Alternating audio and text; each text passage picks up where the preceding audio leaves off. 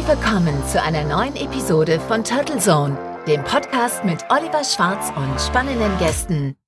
Hallo lieber Turtlesohn-Hörer, schön, dass du wieder dabei bist. Mein Name ist Oliver Schwarz und ich habe heute die Freude, mit Carsten Lohmeier zu sprechen, der uns gleich per Telefon zugeschaltet ist. Carsten Lohmeier ist selbstständiger Berater für Content Marketing und digitale Kommunikation und er hat nach vielen Jahren als Journalist, Blogger und Content-Verantwortlicher einen spannenden Schritt gewagt. Er ist mit seiner Familie nach Bali gezogen und verprobt derzeit im Urlaubsparadies, wie wichtig eigentlich noch in unserer digitalen Welt der Standort ist und wie viele Freiheiten uns das internetbasierte Arbeiten schenkt. Ich erwische ihn gerade auf Stippvisite in der alten Heimat München am Telefon, möchte dieses Interview aber dennoch einstimmen mit ein paar Klängen aus Carstens neuer Wahlheimat.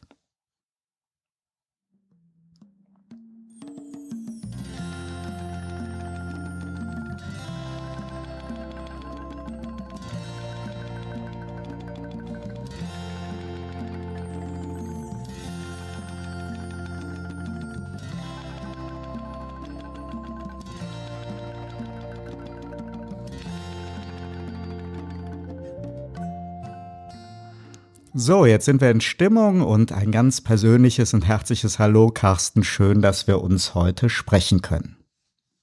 Hallo, lieber Oliver. Ich freue mich auch sehr. Wir haben ja eben ein paar Klänge aus Bali gehört und jeder hat jetzt natürlich Bilder und Urlaubserinnerungen vor Augen.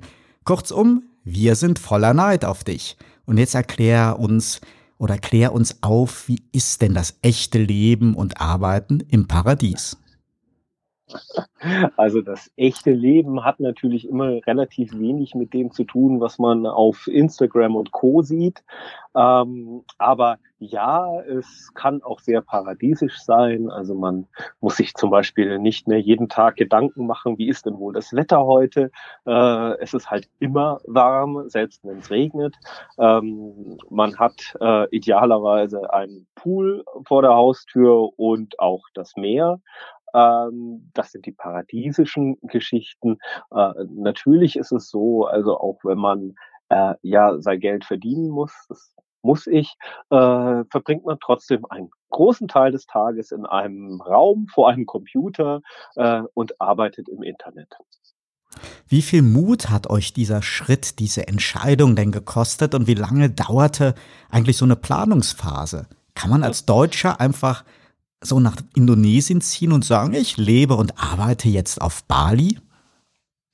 Jein. Also ähm, zum Thema äh, Mut. Ähm, der größte Mut bei mir, der, äh, der den hat tatsächlich den Schritt, der Schritt äh, erfordert, äh, meinen festen Job zu kündigen. Ich war ja äh, in der Geschäftsleitung einer Telekom-Tochter, eigentlich ein unkündbarer Job. Also ich hätte schon sehr stark in die Portokasse oder was auch immer langen müssen, um dort meinen Job verlieren zu müssen, äh, zu können. Ähm, ich habe den damals freiwillig gekündigt, ohne direkt was Neues zu haben. Das hat Mut gekostet. Das hat mir auch einige schlaflose Nächte äh, bereitet. Äh, das war dann sehr schön allerdings, als dann die Entscheidung zu Bali kam, etwa zehn, elf Monate nach diesem Schritt. Äh, dann wusste ich nämlich schon, dass das freie Arbeiten funktioniert. Und dann äh, war das gar nicht mehr äh, so äh, schwierig, den Mut zu fassen, dorthin zu gehen.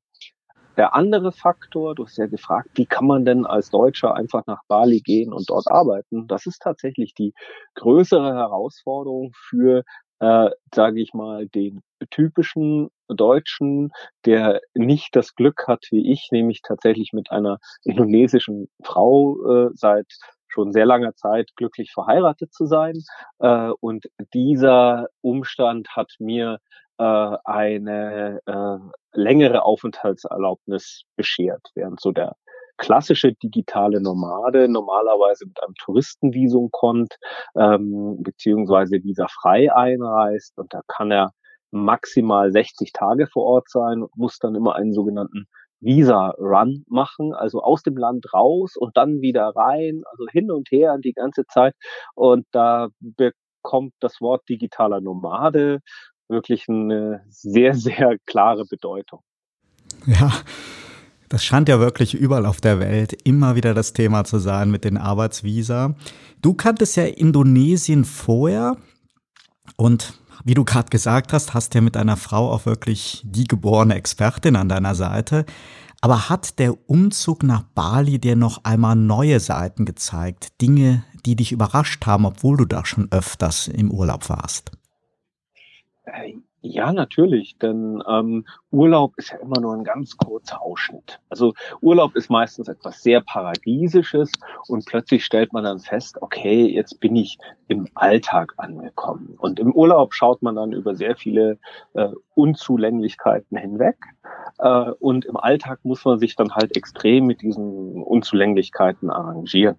Und äh, die sind in einem ja, Schwellenland, wie es Indonesien ist, äh, oft sehr stark infrastrukturell bedingt. Äh, die Behörden, ja, sie arbeiten, aber vielleicht nicht ganz so, wie man es in Deutschland gewöhnt ist. Äh, die Straßen sind verstopft. Das ist echt ein, ein unglaublicher Stau. Äh, die gesamte Infrastruktur, die Straßen selbst sind natürlich in einem Zustand, den wir in Deutschland so ja nicht kennen. Äh, und da muss man sich einfach dran gewöhnen. Aber wenn man sich entspannt und dann wieder äh, eben äh, ja darüber nachdenkt, in was für einem tollen Urlaubsland man auch ist, dann, dann geht das auch wieder. Du hast ja eben gesagt, es hat es dir ein bisschen leichter gemacht, dass du schon vorher so ein bisschen verprobt hattest, dass freies Arbeiten funktioniert. Aber auf der anderen Seite, ich stelle mir das jetzt so vor, du bist als freiberuflicher Berater ja wirklich darauf darauf angewiesen, eine Brücke zu deinen Kunden und Auftraggebern in Deutschland zu schlagen. Wie haben die reagiert und wie funktioniert das bei dir? Ähm, Weil du ein großes Netzwerk schon hattest oder? Ja, also ein großes Netzwerk ist natürlich ein ganz, ganz entscheidender Vorteil. Also ähm, jetzt als äh, wirklich Neuling im Job ins Ausland zu gehen, stelle ich mir deutlich aufwendiger vor. Das heißt also, das gute Netzwerk ist das A und O. Äh, gleichzeitig natürlich, ähm, als ich meinen Kunden verkündet habe, äh, dass ich nach Bali gehe, gab es die unterschiedlichen Reaktionen und ganz unterschiedliche Redaktion, äh, Reaktionen. Ähm, die einigen haben gesagt, ja super, Wahnsinn, toll, mach das. Andere haben mir auch ganz klar gesagt, oh, oh, oh, also wir sind mal gespannt, ob das klappt. Ähm, Glücklicherweise habe ich auch die Skeptiker inzwischen überzeugt, dass es sehr, sehr gut klappt. Es klappt deshalb gut, ähm, weil einfach die Kommunikationsmöglichkeiten heute sehr gut da, äh, da sind. Also man kann Webcasts machen, Videokonferenzen, Skype und Co. Ähm, ich bin auch ganz normal über einen kleinen Trick äh, über meine Handy- und Festnetznummer auf Bali zu erreichen. Ähm, also die gesamte Infrastruktur klappt und ich bin natürlich auch regelmäßig in Deutschland, um dann auch äh, vor Ort Termine wahrnehmen zu können. Das funktioniert alles sehr, sehr gut. Oh, ein, ein ganz, ganz wichtiger Faktor, den habe ich noch vergessen. Ähm, ich arbeite ja schon seit Jahren mit meinem äh, ehemaligen Co-Blogger bei Lousy Pennies oder noch äh, Co-Blogger bei Lousy Pennies zusammen, dem Stefan Goldmann, äh, der äh, mit dem ich mir so die Bälle zuspiele, der sitzt hier in Deutschland ähm, und kann auch kurzfristig Präsenztermine wahrnehmen und so spielt man sich das ganz toll hin und her. Es funktioniert großartig und viel, viel besser, als ich gedacht hätte. Cool. Du hast ja eben schon so ein bisschen angedeutet, naja, selbst im Paradies bedeutet arbeiten in einem Raum sitzen, aber nimm uns doch nochmal so mit äh, auf so einen typischen Tagesablauf bei dir auf Bali, denn ich habe jetzt natürlich so Bilder im Kopf, dass du irgendwann morgens vom Geräusch der Wellen wach wirst, dann erst einmal relaxed zum Strand bummelst und irgendwann ja, je nach Zeitverschiebung ein, zwei Skype-Telefonate von einer coolen Strandbar aus machst und ansonsten asiatischen Lebensrhythmus pflegst. Schlau uns doch mal auf, wie es tatsächlich abläuft. Also es läuft ähnlich ab. Leider nicht ganz so entspannt, wie du es geschildert hast. Ähm, in der Tat ist natürlich der Zeitunterschied Segen und Fluch zugleich. Also es ist ein Segen. Äh, wir sind äh, bei der aktuellen Zeit, Sommerzeit, noch sechs Stunden voraus. Wenn jetzt umgestellt wird auf Winterzeit, sieben Stunden. Das bedeutet, wenn ich morgens ganz normal, sagen wir mal, um acht aufstehe, dann ist hier ein, ein Uhr nachts. Und äh, ja, die Wahrscheinlichkeit, dass mich dann ein Kunde anruft und dringend in einen Call holt, ist sehr gering. Das heißt, ich habe also wirklich Zeit mit der Familie, äh, mit meiner Frau, mit unserem kleinen Sohn. Ähm, und diese Zeit genieße ich natürlich sehr. Ähm, und das dann kann man äh, zum etwa bei uns 800 Meter entfernten Sandstrand gehen. Dort gibt's viele Cafés, dort kann man sich reinsetzen, dort kann man für vernünftige, aus deutscher Sicht vernünftige Preise frühstücken und man hat, sage ich mal, diesen sehr angenehmen, positiven Teil dieses Insellebens. Also das genieße ich auch sehr. Da mache ich gar keinen Hehl draus. Ähm, was dann kommt, ist natürlich, äh, dass man sich dann irgendwann mal wieder an den Platz setzen muss.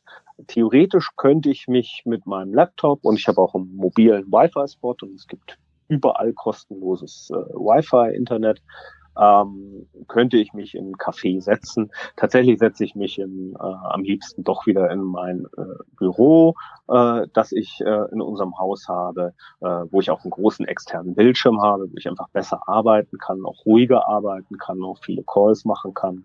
Ich sitze dann meistens gegen ja 12, 13 Uhr an meinem Schreibtisch, Ortszeit, man, also 12 Uhr ist 6 Uhr morgens hier, 13 Uhr, 7 Uhr morgens, äh, fang an zu arbeiten, E-Mails abarbeiten, äh, eventuell noch ein paar Korrekturen für, für eine Abgabe machen, etc. Ähm, um dann sozusagen in den deutschen Arbeitstag einzusteigen. Und dann kommt der Fluch des Zeitunterschiedes. Das zieht sich natürlich sehr lange hin. Das heißt also, äh, wenn ich dann so den typischen deutschen Acht-Stunden-Tag mache, äh, naja, dann ist es bei mir auch 22, 23 Uhr und das heißt, ich sitze halt oft sehr lange Abende am Rechner, aber äh, beschwere mich nicht. Ich finde diese Art des Arbeitens, ich war schon immer Nachtarbeiter, sehr, sehr nett. Super. Welchen Tipp kannst du denn unseren Hörern geben, die jetzt sagen, ah, ich verwirkliche mir jetzt auch meinen Traum und arbeite künftig über das Internet von meiner Trauminsel aus? Meines zum Beispiel in Griechenland. Mir fallen aber durchaus noch ein paar mehr schöne Flecken zum Leben und Arbeiten ein. Ähm, ja, der wichtigste Tipp einfach machen. Also äh, Mut hattest du vorhin schon gesagt. Also ich würde sagen, jetzt erfordert gar nicht so viel Mut. Es erfordert äh, einfach nur keine Angst zu haben. Ähm, vielleicht der wichtigste Tipp, auch das, was ich vorhin schon mal gesagt habe, ist ähm, am besten das Freelancen, das freie Arbeiten schon mal in dem gewohnten Setup, nämlich zu Hause in Deutschland auszuprobieren, um es dann verlagern zu können. Ganz wichtig ist natürlich auch, äh, möglichst ohne Ballast drüber zu gehen. Ähm, also ähm, wer äh, ein Haus abzuzahlen hat, ein äh, Auto und, und, und, äh, der geht etwas belasteter ins Ausland als jemand, der, der keinen Ballast hat. Auf der anderen Seite, wenn man dann äh, äh, Möglichkeiten hat, äh, diesen Ballast weiter zu bezahlen, warum nicht? Das heißt also, einfach machen und man kann es ja auch erstmal probeweise ausprobieren. Man muss ja nicht gleich äh, komplett auf die Trauminsel gehen, aber zum Beispiel kann ich mir durchaus vorstellen, oder ist ja auch EU, äh, dass du auf ähm, etwas längere Zeit verbringst, als eben nur zwei, drei Wochen Urlaub, sondern deinen Laptop und sonstige Dinge mitnimmst, dir eine Wohnung mit schnellem Internetanschluss nimmst für zwei, drei, zehn, zwölf Wochen und das Ganze einfach mal ausprobierst. Und dann einfach losmarschieren, machen. Jetzt hast du schon ein paar Mal schnelles Internet erwähnt. Ich befürchte auch schon wieder, dass Bali unser digitales Neuland hier in Deutschland massiv abgehängt hat. Ja, ja und nein. Also ähm, man, man neigt ja immer sehr dazu, auf das deutsche Internet äh, zu schimpfen. Wenn ich aber sehe, dass ich hier äh, mit meinem, äh, Achtung, Werbeeinblendung, Telekom-Handy, äh, mobil 150 Mbit Download habe, dann ist das schon mal eine, eine ziemlich coole Geschichte. Also jetzt in der Münchner Innenstadt natürlich. Ähm, und bin auch mit meinem Festnetz-Internet hier sehr zufrieden. Was mich in Deutschland sehr, sehr ärgert, ist einfach die schlechte Infrastruktur an frei verfügbaren äh, WLANs, äh, dass man auch in Hotels glücklicherweise inzwischen größtenteils kostenlos surfen kann, aber die Geschwindigkeit dort einfach unter aller Sau ist. Ähm, auf Bali ist es so, dass wir gutes Internet haben. Ich habe äh, Glasfaser im Haus, ähm, aber natürlich auch äh, schwankenden Datendurchsatz. Also ähm, prinzipiell äh, bin ich sehr, sehr zufrieden dort.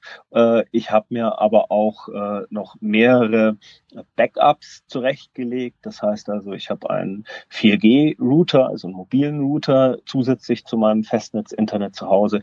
Und wenn gar nichts mehr geht, gehe ich, äh, steige ich dann um äh, auf das Internet über das Handy, über das Smartphone. Und die sind alle drei bei unterschiedlichen Providern, so dass äh, schon äh, das, das, ja, eigentlich die gesamte In Inter Internet äh, Infrastruktur zusammenbrechen müsste, damit ich offline bin. Wie, wie sieht es denn mit den Lebenshaltungskosten aus? Also ich stelle mir vor, dass so eine Wohnung, wie du sie gerade auch beschreibst, vielleicht ja gerade auch in Ländern, die ja nicht so ein hohes Einkommen haben, aber trotzdem halt ein Luxus ist und entsprechend teuer ist. Ähm, hast du jetzt da einen Vorteil, weil deine äh, äh, Frau äh, aus Indonesien stammt? Also gibt es in dem Land auch sowas wie teurere Ausländerpreise und Inländerpreise oder wie, wie kann man sich das vorstellen? Was für ein Budget muss man da einplanen?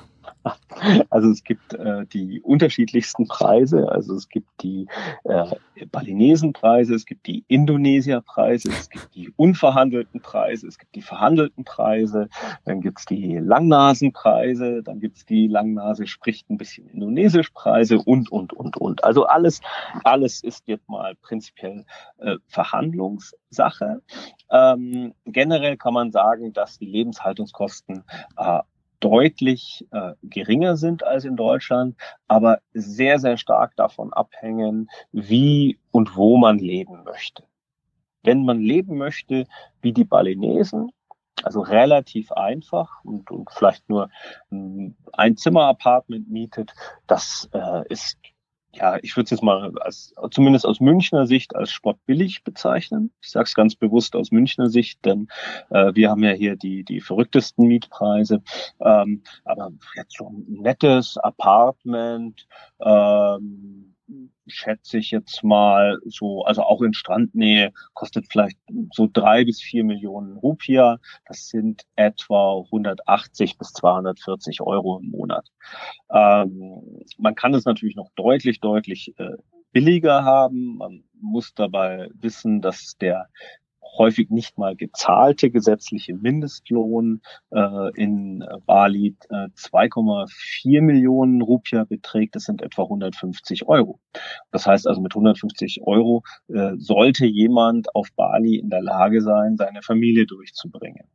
Das heißt, ähm, also jetzt so als digitaler Nomade, der einfach nur auf einer Matratze schläft und ähm, ja keine größeren Ansprüche hat, kommt man mit sehr, sehr wenig Geld aus. Also äh, wenn man jetzt äh, im Monat vielleicht 800.000 Euro zur Verfügung hat, dann ist das, äh, nach dem, was ich beschrieben habe, ja schon mehrfaches des, äh, des Mindestlohns. Nach oben hin gibt es natürlich auch wieder keine Grenze. Und wenn du fragst, wie wir leben, dann leben wir in so, so einem Mittelding. Also wir leben schon äh, ein Leben, wie wir es uns in Deutschland nie leisten könnten, zu einem Preis, wo ich mir hier in München vielleicht eine Eineinhalbzimmerwohnung leisten könnte. Mhm. Bevor wir das Thema wechseln, noch eine brennende Frage. Wie schmeckt das Bier auf Bali und was ist dein balesisch-indonesisches Lieblingsgericht? Also das Bier auf Bali, das äh, also das Standardbier, das alle auf Bali trinken, ist das Bintang. Ähm, man hat insofern auch Glück, dass äh, es auf Bali überhaupt Bier gibt, denn Bali ist im hauptsächlich muslimischen Land Indonesien ja äh, eine hinduistische Insel und die Hindus trinken glücklicherweise Bier. Ähm, und ähm, ich glaube, es hängt sehr davon ab, wo man das jeweilige Bier trinkt, aber ein gut gekühltes Bintang äh, ist wirklich lecker. Das glaube ich dir. Zweite, was, was war die zweite Frage? Was dein Lieblingsessen ist, walesisch-indonesisch? Ähm, also ich esse äh, für mein Leben gern eine gute Soto Ayam. Das ist eigentlich das eine typische indonesische Hühnersuppe. Das bekannteste Gericht, das jeder kennt, äh, das auch an jeder Straßenecke verkauft wird, ist Nasi Goreng. Und Nasi Goreng heißt nichts anderes als einfach gebratener Reis. Also indonesisches Wort für Reis, Nasi, für gebraten, Goreng, gebratener Reis. Gibt's an jeder Straßenecke, ist weltbekannt und kann man immer essen und wahlweise dann Migoreng, das sind gebratene Nudeln. Prima.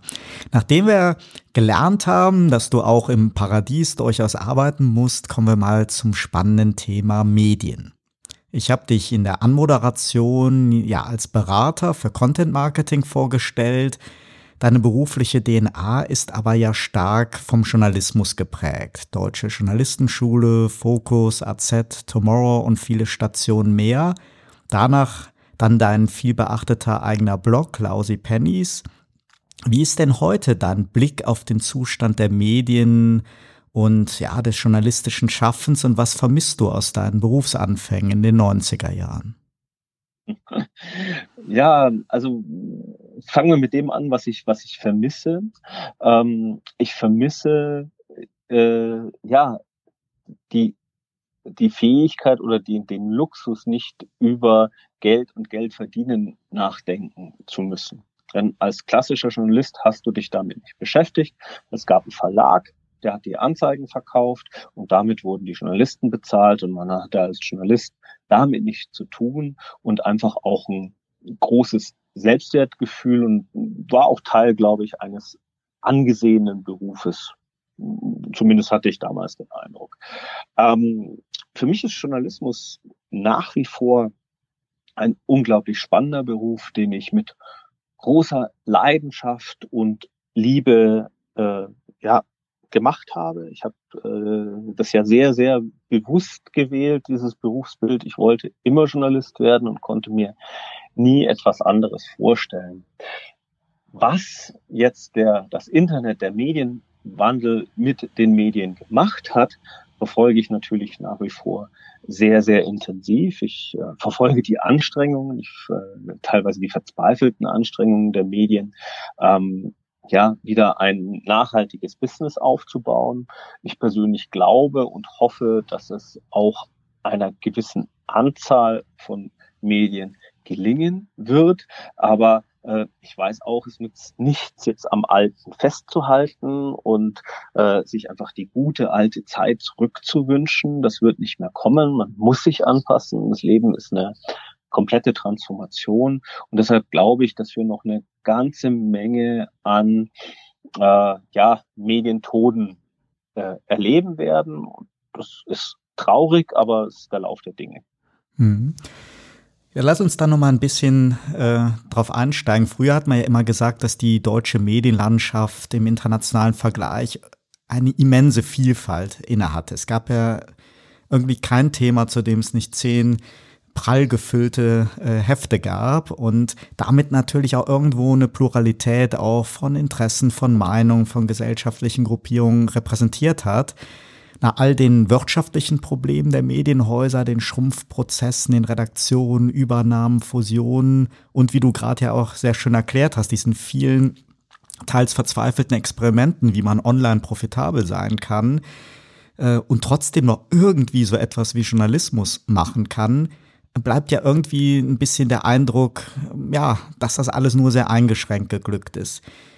Du bist ja auch viel unterwegs. Hast du aktuell aus dem Ausland oder vielleicht aus dem Inland Medienprojekte, die dir Anlass zu dieser Hoffnung geben, dass es noch eine gute Zukunft für Medien gibt und die dir richtig gut aktuell gefallen? Hm, ja, definitiv. Und also es gibt, da muss man nicht ins Ausland gehen. Also es gibt genug äh, Projekte oder Medien in Deutschland, wo man sagt, das geht in die richtige Richtung. Das, ähm, das Problem ist ja, dass wir äh, in der von dir beschriebenen Zeit der Vielfalt, es war ja nur eine, eine theoretische Vielfalt, also ähm, dass äh, eine normale regional, über, regionale oder überregionale Tageszeitung hauptsächlich von DPA-Meldungen gelebt hat, also eigentlich auch äh, alle das Gleiche geschrieben haben, das hat ja keiner gemerkt, weil man äh, las nicht fünf verschiedene Tageszeitungen gleichzeitig. Das äh, habe ich in meinem Beruf oft gemacht. Das war so der Klassiker. Am Morgen erstmal fünf, sechs äh, Tageszeitungen lesen. Und dann hat man sehr schnell festgestellt, okay, äh, 70, 80 Prozent der News sind ja einigermaßen deckungsgleich und das lag ja am System. Also wie gesagt, ähm, äh, Nachrichtenmeldungen.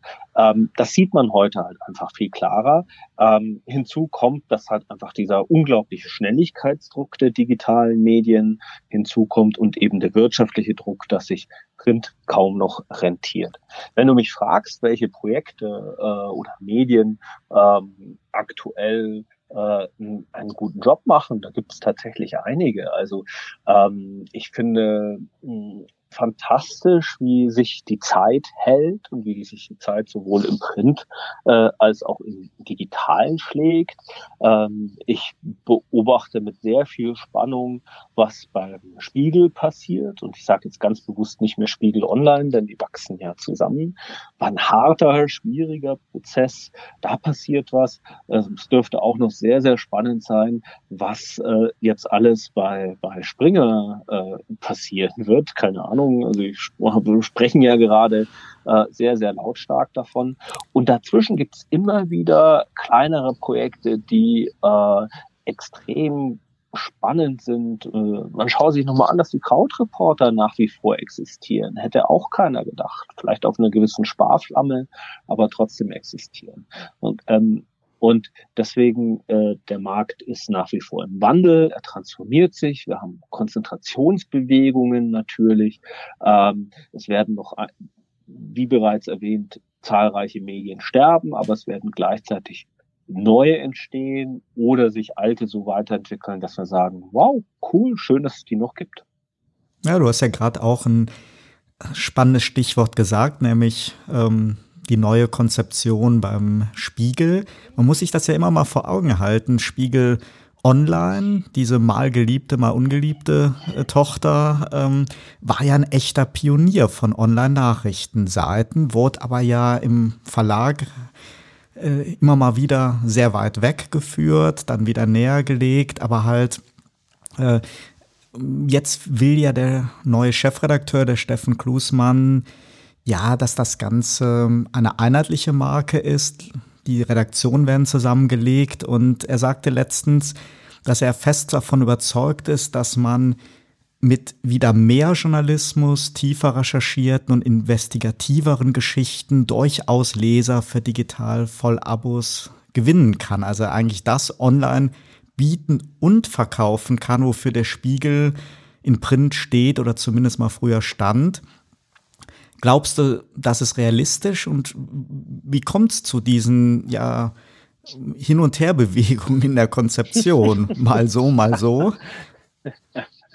Naja, also die Hin- und Herbewegungen zu erklären ist relativ äh, einfach. Also du hast also gerade beim Spiegel natürlich eine unglaubliche Macht der alten Print Printkollegen, ähm, die ja äh, ist auch kein Geheimnis, sehr, sehr verächtlich teilweise auf Online herabgeschaut haben. Und einfach, ja. und also auch die Online-Journalisten, die wurden nicht nur als Journalisten zweiter Klasse behandelt, sie waren beim Spiegel auch Journalisten zweiter Klasse, da nicht an der Mitarbeiter-KG beteiligt. Das sagt ja schon mal sehr, sehr, sehr viel aus. Also das hat sich auch einfach finanziell ausgewirkt. Also beim Spiegel hat man immer gesagt, man erkennt die Printredakteure, dass sie meistens mit einer dicken, fetten Karosse in die Tiefgarage fahren und die Online-Redakteure daran, dass sie mit dem Fahrrad kommen.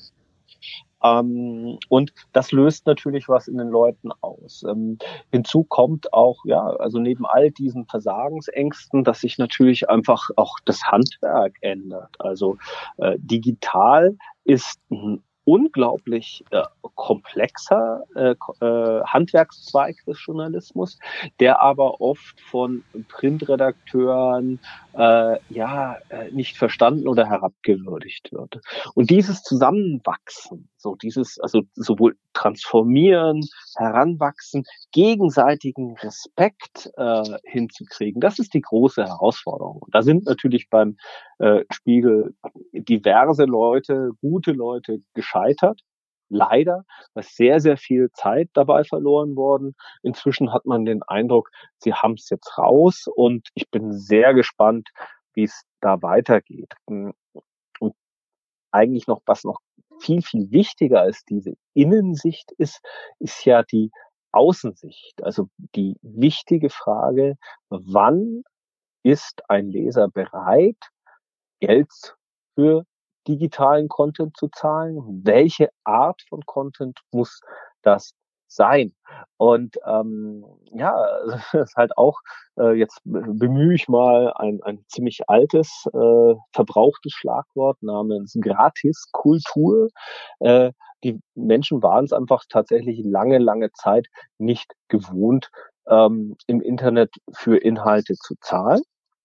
Und ich verrate dir mal ein kurzes Geheimnis. Also ich habe mich auch ganz, ganz lange äh, geweigert, für digitale Inhalte zu zahlen, obwohl ich eigentlich dafür stehe, ja.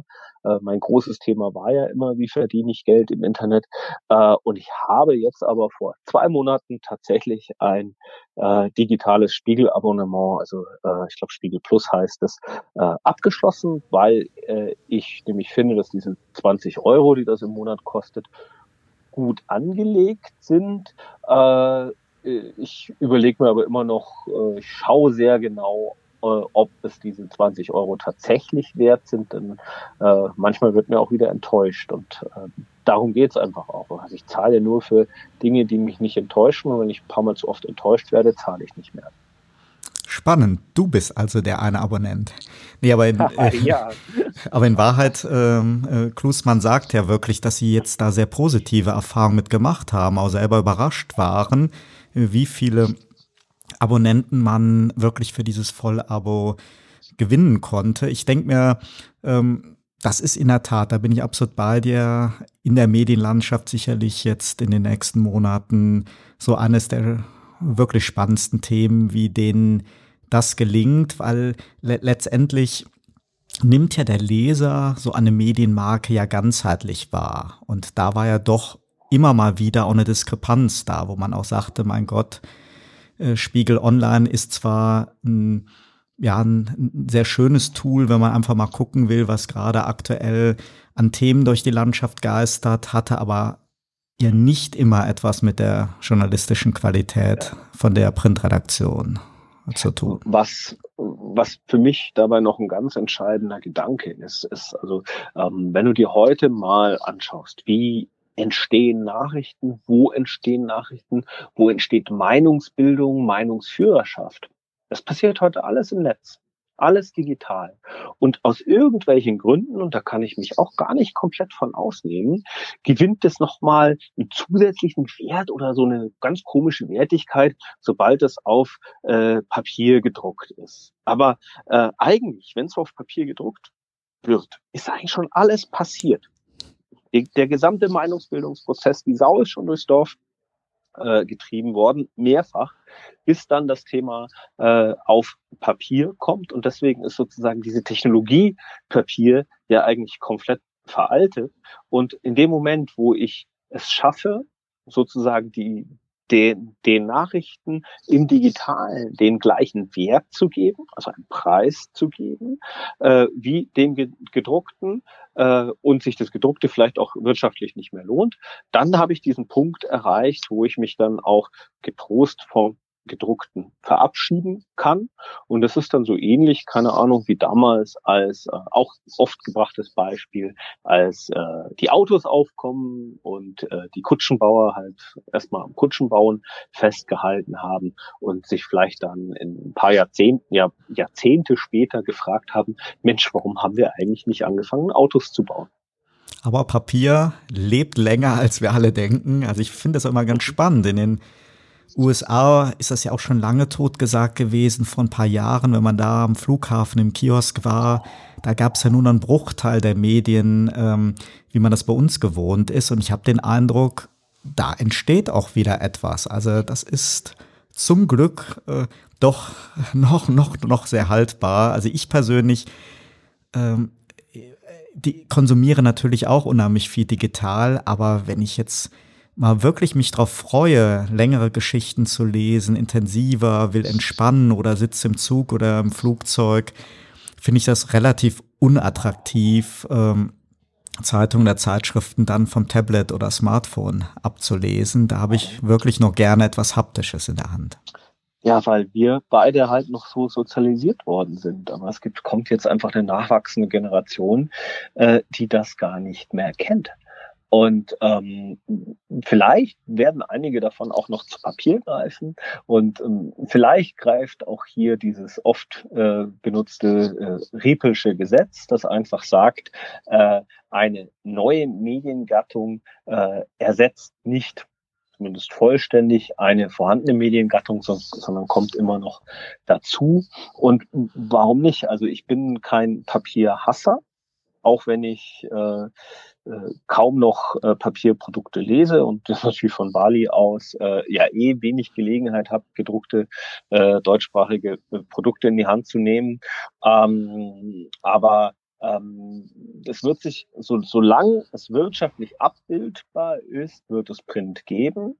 Und wenn es dann einfach wirtschaftlich nicht mehr geht, dann muss sich der jeweilige Eigentümer des Produkts entscheiden, was er damit macht kann ja auch sein, dass dann irgendwie wieder ein großer Mäzen kommt und sagt, oh, ich kaufe das Ding und es ist mir egal, ob es Geld verdient. Kommen wir mal zum Thema Content Marketing.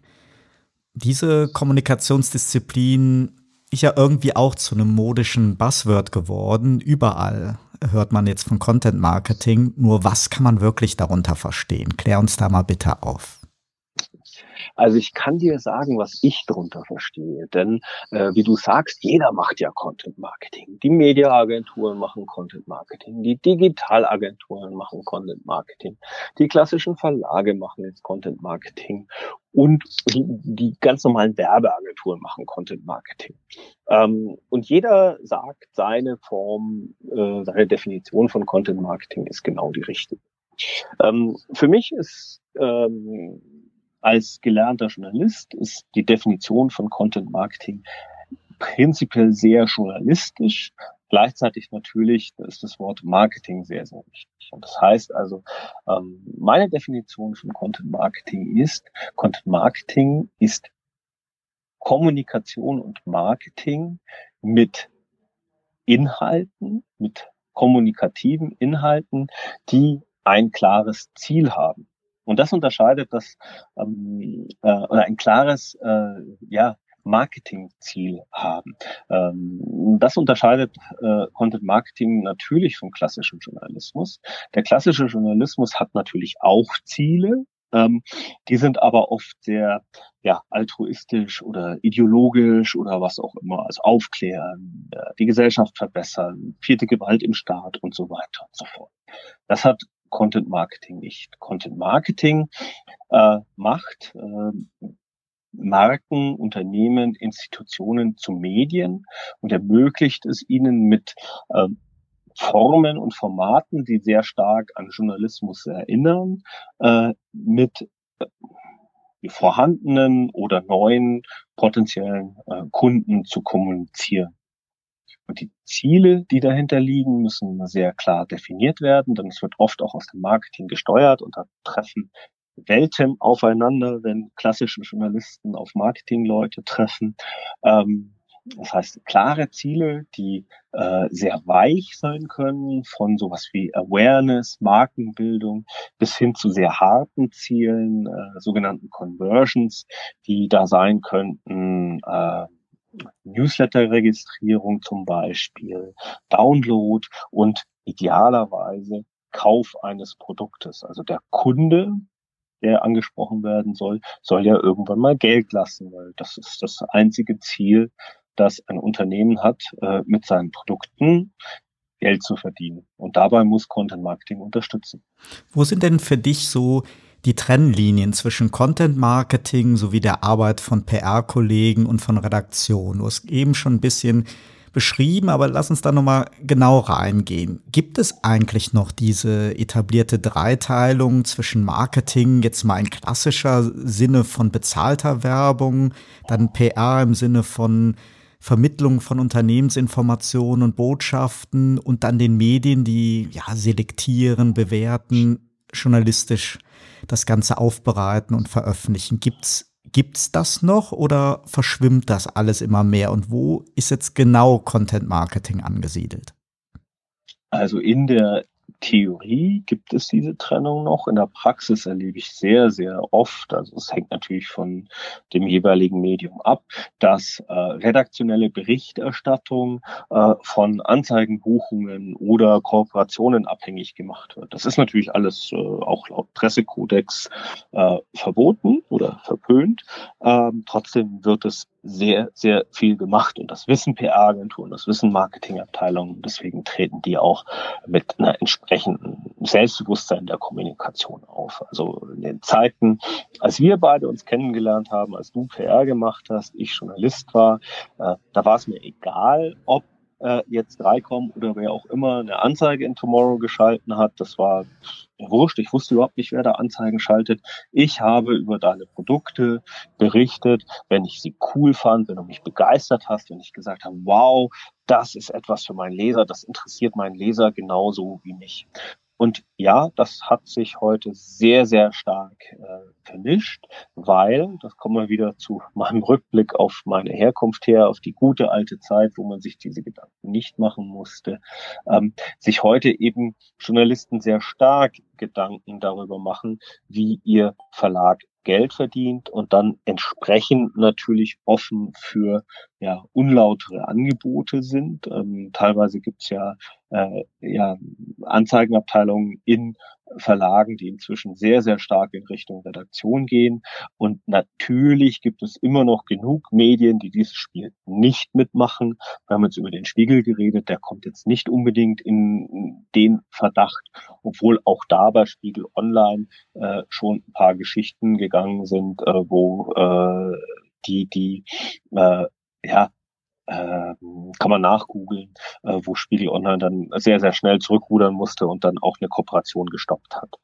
Ähm, Thema Content Marketing ähm, hat für mich verschiedene Ausprägungen. Also für mich ist Content Marketing, äh, der Kern von Content Marketing ist sogenanntes Owned Media aufzubauen.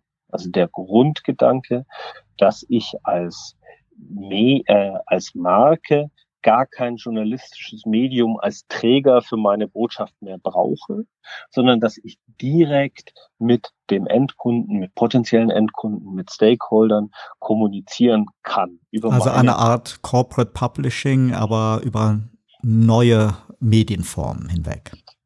Ja, also Corporate Pub, das klassische Corporate Publishing äh, auf Print hat ja immer erfordert, dass es bereits eine Kundenbeziehung gab und dass man Daten hatte, nämlich Adressdaten und ihnen das schicken konnte oder man hat es ausgelegt oder was auch immer.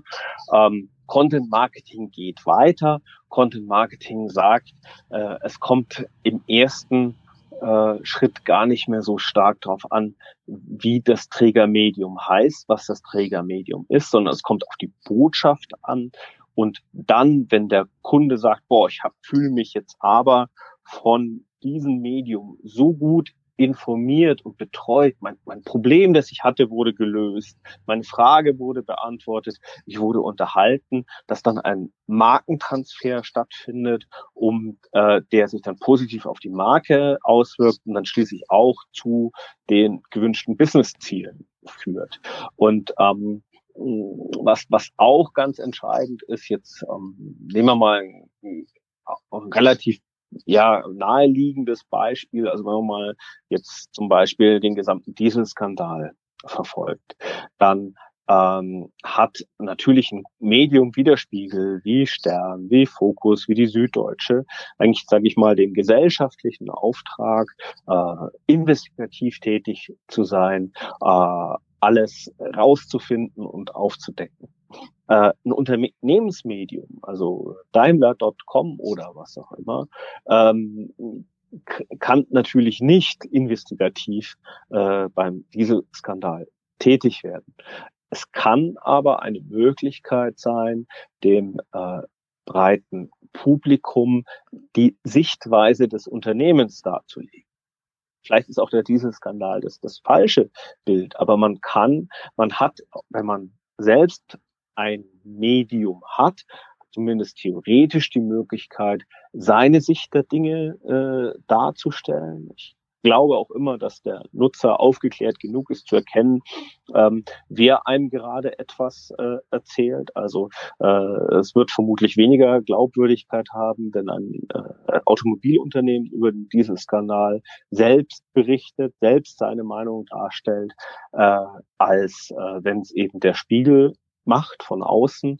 Trotzdem äh, gibt es sozusagen in diesem gesellschaftlichen Diskurs äh, eine neue Stimme wo äh, Content Marketing sehr stark sein kann, ist äh, nicht so sehr in diesem politisch-gesellschaftlichen Bereich, sondern in dem Informationsbereich, im Nutzwertbereich, wenn es darum geht, ich vermittle Wissensinhalte rund um mein Produkt.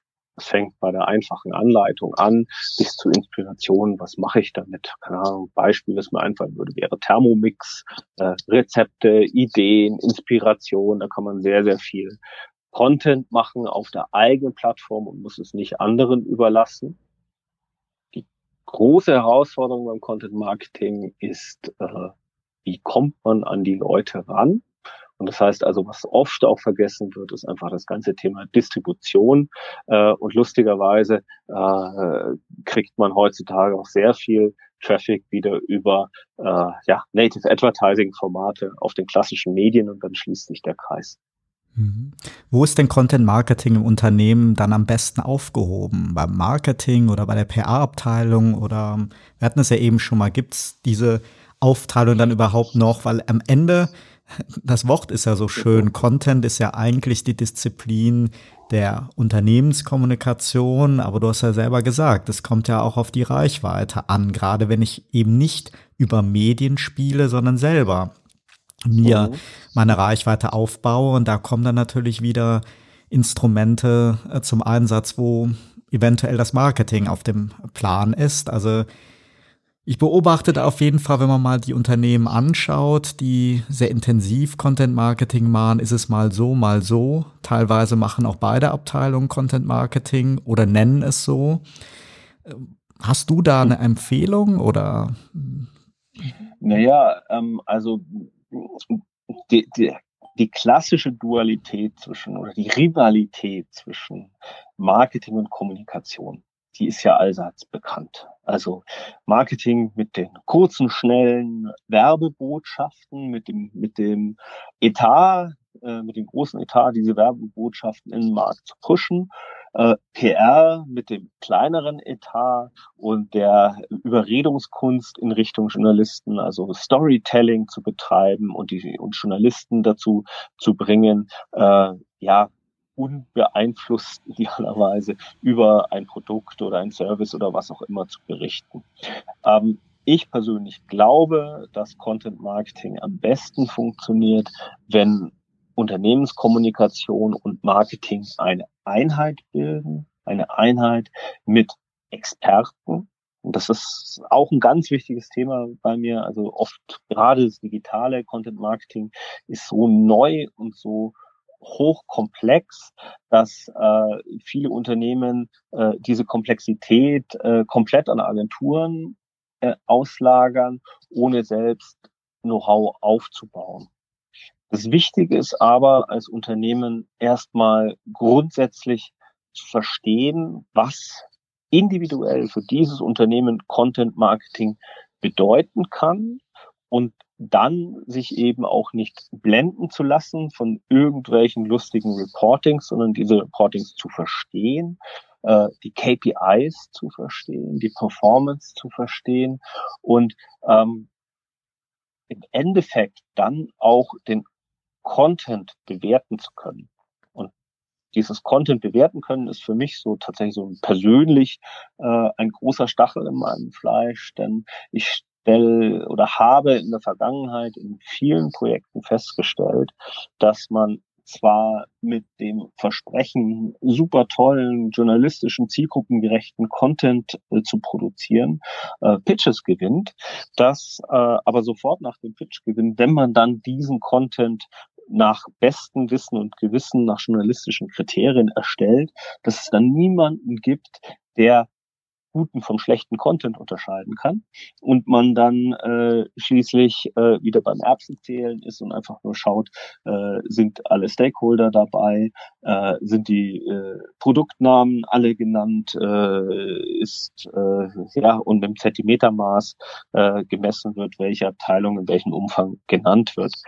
Was dabei auf der äh, Strecke bleibt, ist die absolute Kundenzentrierung Kundenzentrierung, sorry, äh, die Content Marketing braucht. Und Content Marketing kann nur erfolgreich sein, wenn ich Inhalte schaffe, die die Zielgruppe, den Kunden auch wirklich interessiert. Alles andere äh, kann ich mir auch sparen, denn äh, ich kann mich dreimal auf den Kopf stellen, aber äh, der Kunde wird sich nicht für das interessieren, äh, was ich unbedingt will, sondern er wird immer das nehmen, was, was er wirklich braucht, genießt und was er in seinem Medienkonsum einbauen kann und möchte. Kommen wir mal zum Thema Blog. Du warst ja zwischenzeitlich auch mit Lousy Pennies ein sehr bekannter Blogger und gibst ja auch Seminare und Schulungen für angehende Blogger. Wie entwickelt sich denn dieser Markt und ist das wirklich eine berufliche Alternative für Medienschaffende oder dient der Blog doch eher dem Eigenmarketing?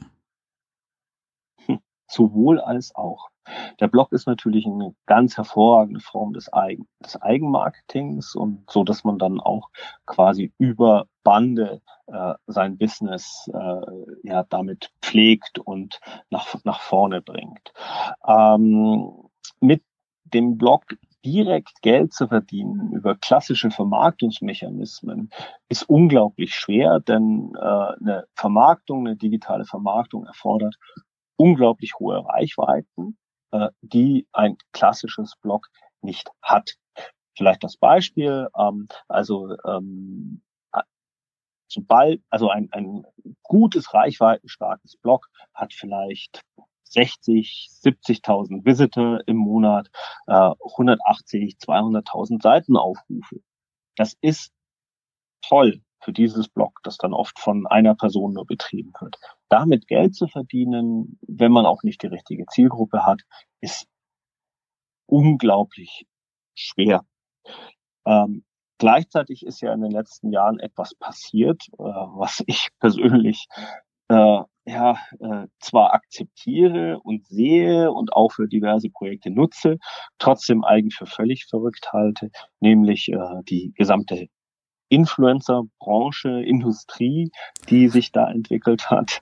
Ja. Ähm, das heißt, dass du also mit ein paar bunten Bildern, also hier ein irgendwie ein 20-jähriges Girlie im knappen Höschen regelt sich äh, vor irgendeinem Produkt oder in irgendeiner Landschaft, in irgendeinem Hotel äh, und hat dann zwei Millionen Follower, äh, generiert eine Aufmerksamkeit, generiert Business und kann einen einzelnen Post für unglaublich viel Geld äh, verkaufen. Und dann haben wir auf der einen Seite die Blogger, die eine eigene Plattform betreiben, meistens auf WordPress, die lange Artikel schreiben, die recherchieren, die journalistisch arbeiten. Äh, und auf der anderen Seite wie gesagt, äh, die Instagram-Hasen, ähm, sorry, wenn ich das so abfällig sage, ähm, ich, äh, wenn du auf Bali lebst, entwickelst du einen Hass auf Instagram. Ähm, dann äh, die, die äh, irgendwie ja auch eine gute Arbeit machen, wo dann mir aber die, die Relation fehlt. Jetzt unabhängig davon, jetzt einfach äh, ganz weit weg als Business, wenn ich sage, wenn ich erkenne für meinen Kunden, es ist gut und wichtig, mit einem Influencer, einer Influencerin zusammenzuarbeiten, dann würde ich das empfehlen, würde, würde es auch machen. Ich würde es natürlich entsprechend versuchen zu monitoren und eine echte Performance rauszukriegen. Trotzdem persönlich gefragt, halte ich das für einen absoluten Wahnsinn, was da in letzter Zeit passiert ist, weil ähm, also äh, auch auch hier äh, die die Influencer, die Instagram-Influencer haben ja auch den YouTubern den Rang abgelaufen und auch beim YouTuber muss man sagen, da ist ja noch richtig Kreativität dahinter. Da ist ähm, so, so ein gutes YouTube-Video hinzukriegen. Wow, äh, weiß ich nicht, ob ich das könnte. Ähm, und das, das hat meinen hohen Respekt. Gut, ich könnte mich jetzt auch nicht im knappen Höschen am Pool regeln, vielleicht, äh, oder zumindest würde damit vermutlich keine zwei Millionen Follower ansprechen. Ähm, aber das in dieser Relation zu sehen, ist hart. Und deshalb, also ähm, Bloggen super, super ehrenvoll, ist aber oft sehr, ja, fast prekär. Mhm. In Klammern halt, halt, einschränkend zu sagen, ähm, ich sehe aber auch, dass die Blogger, die Blogger-Szene sich unglaublich professionalisiert hat. Ich sehe, dass immer mehr äh, Blogger wirklich gute Reichweiten haben, dass die Media Kits haben, dass die Kooperationen verkaufen und damit auch zunehmend leben können. Also dass das schon ähm, Allerdings, wie gesagt, äh, also äh, völlig überrannt von den Influencern. Hm. Ja, ich denke mir, der Riesenunterschied ist ja, in, ein Blog ist ja letztendlich auch eine Form journalistischer Arbeit und da habe ich ja wirklich eine Nachhaltigkeit drin, wenn es mir gelingt, als Unternehmen einen Blogger zu begeistern, er covert das Thema. Bei den Influencern ist natürlich immer so ein bisschen dieser Star-Kult dabei und die Frage ist halt, ist das wirklich nachhaltig, selbst wenn ich jetzt plötzlich auf meinem äh, Social Media Aktivitäten eine ganz große Besucherzahl habe, weil ich gerade einen Influencer engagiert habe oder er mein Produkt oder meine Lösung covert oder auf ein Event von mir kommt, ist halt die Frage, ähm, ja, sind dann seine ganzen Follower nicht schon am Abend, wenn der Event vorbei ist, auch wieder weg und kommen niemals wieder zu mir? Und ja, es, es, es kann aber genauso gut auch sein, dass du zum Beispiel ein schnell drehendes Produkt hast, also gerade im Beauty-Bereich, ähm, zum Beispiel ein Kajalstift ähm, und äh, den einer Influencerin in die Hand drückst, der dafür viel Geld gibst, äh, die präsentiert das in ihrem jeweiligen Kanal und am nächsten Tag ist er in ganz Deutschland ausverkauft. Genau, ich glaube, das, das ist der, das ist der entscheidende Punkt. Es muss halt glaubwürdig sein. Und da sind wir eigentlich, haben wir wieder den Schulterschluss wie bei allen Themen. Hier kommt es auf Authentizität an. Es bringt halt nichts, wenn ich als Unternehmen mir Stars einkaufe, aber die haben gar nichts mit meinen Produkten zu tun. Aber wenn ich halt wirklich ein Produkt habe aus dem Fitness, aus dem Beauty-Bereich, was auch immer mit der Zielgruppe, mit der Fanbase der Influencer halt äh, kompatibel ist, dann kann das natürlich wirklich eine Riesenhebelwirkung bilden, ja. Wenn wir nochmal bei dem Blog sind, sag nochmal, was macht denn einen wirklich erfolgreichen Blog aus und was sind deine Lieblingsblogs derzeit? Hm. Moment. Hm. Gute Frage. Oder wann ähm, startet ähm, dein Bali-Blog? Oder gibt es den schon?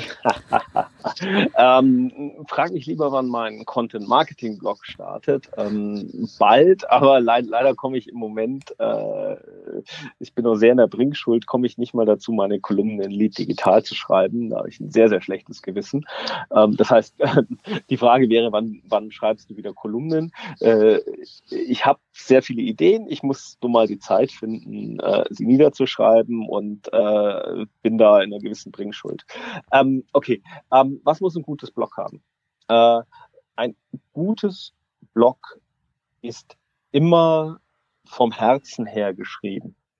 Das hat äh, sehr viel mit Emotion zu tun, mit, ähm, mit Fachwissen äh, auch. Ähm, nicht immer 100% Fachwissen, äh, aber äh, es ist authentisch, äh, es kommt rüber, es ist auch nicht steif geschrieben, es ist äh, emotional geschrieben, es ist sehr, sehr nah an Menschen geschrieben und löst einfach eine ganz tiefe Beziehung zum Nutzer, zum User, zum Leser aus. Das, das ist ganz entscheidend. Prima. Erzähl uns doch zum Abschluss nochmal ein, ein bisschen mehr von dir. Was sind so deine Hobbys, Interessen? Machst du verrückte Sportarten? Und was bereitet dir am meisten Freude? Das Verrückte ist, ähm, ich, mein Beruf ist mein Hobby. Das war schon immer. Also äh, der Journalismus war mein Hobby. Dann habe ich das Content Marketing für mich, das Bloggen zuerst entdeckt, dann das Content Marketing für mich entdeckt. Und das sind Themen, die mich tiefgreifend begeistern und das ist also, was ich mit großem Herzblut mache und und ähm, und äh, es verstehen zwar auch manche journalistischen Kollegen nicht, dass ich auf die dunkle Seite gewechselt bin, dass ich jetzt irgendwie auf dem Todesstern arbeite und Content Marketing mache, aber äh, ich brenne dafür und ich brenne deshalb, weil es so äh, eine neue Disziplin ist, weil es da so unglaublich viel zu tun gibt, weil es da unglaublich viel zu entdecken gibt und weil es einfach nichts ist, was schon festgeschrieben ist. Also wir haben vorhin drüber gesprochen, wie unterschiedlich die Definitionen sind. Und das heißt, mein großes Anliegen ist es, diese neue Welt des Content Marketings mit zu formen und zu entwickeln. Und wenn du das machst, brauchst du eigentlich keinen großartiges äh, Hobby mehr. Ähm, ich kann trotzdem, was tue ich immer aktuell in meiner Freizeit? Ähm, ich nutze es, dass wir zurzeit noch ein paar intakte Korallenriffe auf dieser Welt haben. Ich lebe auf einer tropischen Insel. Ich habe gerade zum Tauchen angefangen. Ich schnorchel sehr viel, schaue mir die Unterwasserwelt an, äh, versuche ja, auch auf, auf der plastikverseuchten Insel Bali ein nachhaltiges Leben zu führen. Prima. Und dann hat man nicht mehr viel Zeit, noch andere.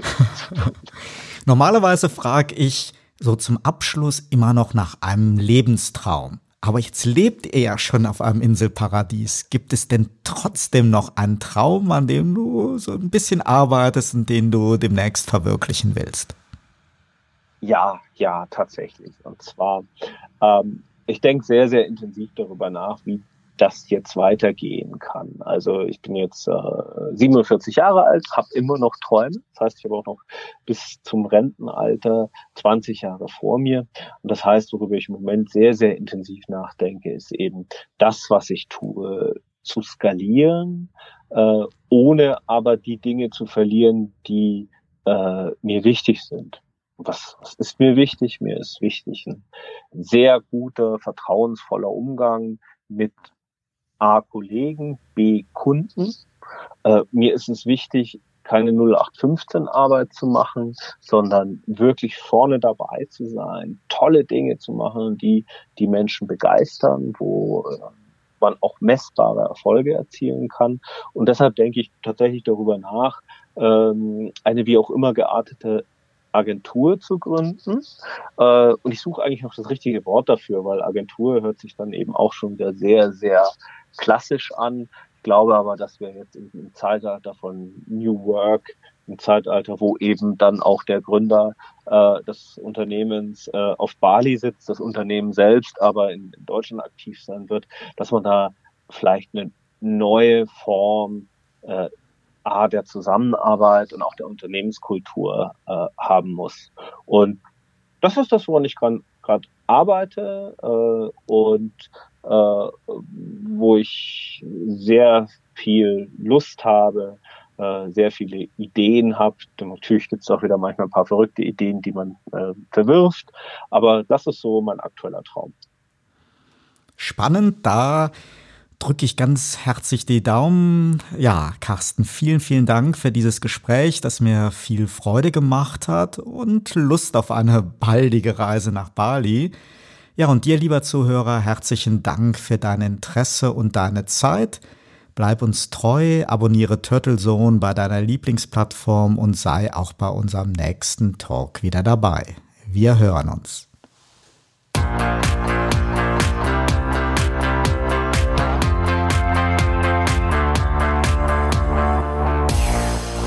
Sie hörten Turtle Zone, den Podcast mit Oliver Schwarz. Eine Produktion von Turtle Media aus dem Podcaststudio in Ettlingen bei Karlsruhe. Immer neu bei Spotify, iTunes und YouTube und auf turtlezone.de.